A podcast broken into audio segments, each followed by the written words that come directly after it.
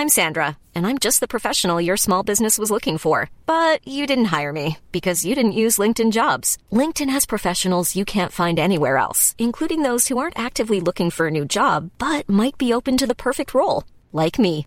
In a given month, over 70% of LinkedIn users don't visit other leading job sites. So if you're not looking on LinkedIn, you'll miss out on great candidates like Sandra. Start hiring professionals like a professional. Post your free job on linkedin.com/people today.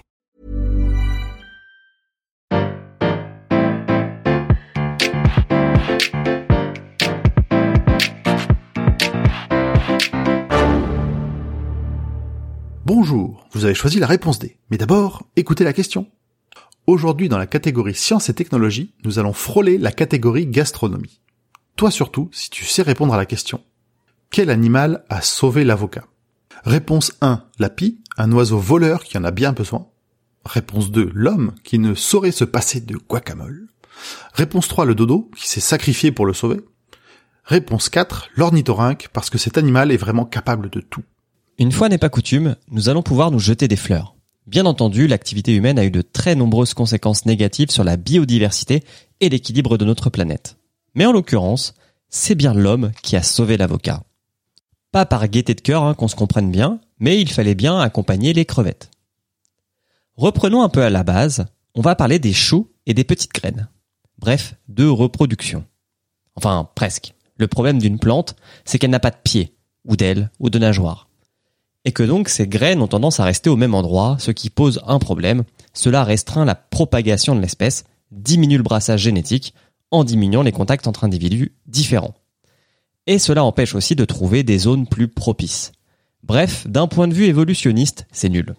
Les végétaux ont donc mis au point diverses stratégies pour disséminer leurs graines. Dans le cas de l'avocat, comme pour beaucoup d'autres baies à pépins, la stratégie met à contribution la faune locale. L'idée est simple, enrober sa graine d'un fruit délicieux qui va allécher les animaux du coin. Ceux-ci, en gobant le fruit, vont ingérer en même temps la graine, qui n'est pas comestible. Ils vont donc la rejeter par des voies naturelles, au gré de leur pérégrination, ce qui permet à la graine de voyager. Prenez un moment pour y penser. Regardez un avocat. Regardez la taille de son noyau. Imaginez que le fruit sauvage a un noyau encore plus gros. Mettez-vous quelques secondes à la place du disséminateur. Voilà, on voit à peu près tous la même problématique. Il faut que la voie d'évacuation soit d'un gabarit permettant le passage de la graine. Or, il se trouve que l'avocat est originaire du Mexique et qu'il s'est épanoui au pays du sombrero au Cénozoïque. À cette époque, aucun problème. Dans la région se baladent près de nos petits fruits verts des représentants de la mégafaune. Que ce soit des mammouths, les gonfotères qui leur ressemblent, mais aussi des paresseux géants. Ces animaux ont le double avantage, de par leur taille, de ne pas scier du sphincter quand passe la graine, mais aussi d'être capables de voyager sur de grandes distances, emmenant avec eux et leur estomac le fertile objet. Malheureusement, ces titans terrestres sont tous éteints aujourd'hui. Ou presque, si on classe Gérard Larcher parmi les paresseux géants.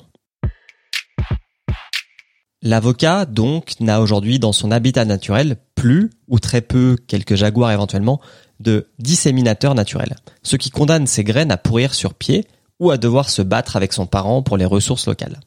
Le destin tragique de notre triste baie semblait scellé jusqu'à ce qu'un homme, un jour, se dise que bien entendu, ça irait merveilleusement bien avec des tortillas.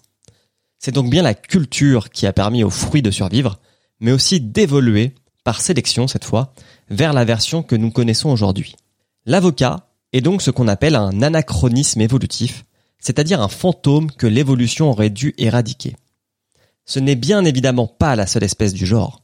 L'extinction de la mégafaune mondiale nous a laissé de la même manière beaucoup de vestiges d'un glorieux passé. Et il n'y a pas que des plantes. Le redouté dragon de Komodo, par exemple, se nourrissait jadis d'une sorte d'éléphant indonésien, le stégodon, s'il survit aujourd'hui, c'est aussi un peu grâce à l'homme. Certes, on ne l'élève pas pour en faire des tacos, mais nous avons introduit en Indonésie des espèces de daims ou de porcs qui lui font de très bons quarts d'heure. L'environnement nous réserve d'étonnantes facultés d'adaptation et de résilience. Mais ça, ce n'est pas une raison pour ne pas se montrer responsable. Bravo, c'était la bonne réponse. Pour aller plus loin sur ce sujet, retrouvez les sources en description. La réponse D est un podcast du label Podcut. Vous pouvez nous soutenir via Patreon ou échanger directement avec les membres du label sur Discord. Toutes les informations sont à retrouver dans les détails de l'épisode. À demain pour une nouvelle question sur la thématique sport.